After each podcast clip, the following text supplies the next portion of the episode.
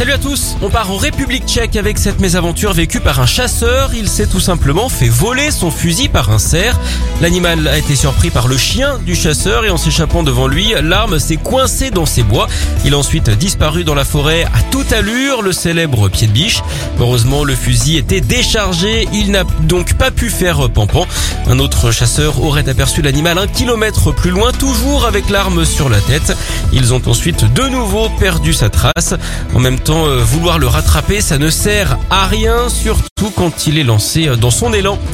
On termine aux États-Unis avec ce pourboire faramineux laissé pour une simple bière dans un bar de l'Ohio qui a décidé de fermer ses portes pour freiner l'épidémie. Un client a siroté sa dernière pinte avant de régler l'addition un peu plus de 6 euros. En partant, il souhaite bonne chance au gérant pour la suite et lui demande de partager le pourboire avec ses employés. Sauf qu'au lieu de quelques pièces, il leur a laissé 3000 dollars. Le patron lui a demandé si ce n'était pas une erreur. Pas du tout. Le généreux donateur lui a simplement répondu on se reverra quand vous rouvrirez. Plutôt sympa, hein d'ailleurs à ce propos, vous savez pourquoi les riches ne craignent pas les blessures? Parce qu'ils adorent les petites coupures.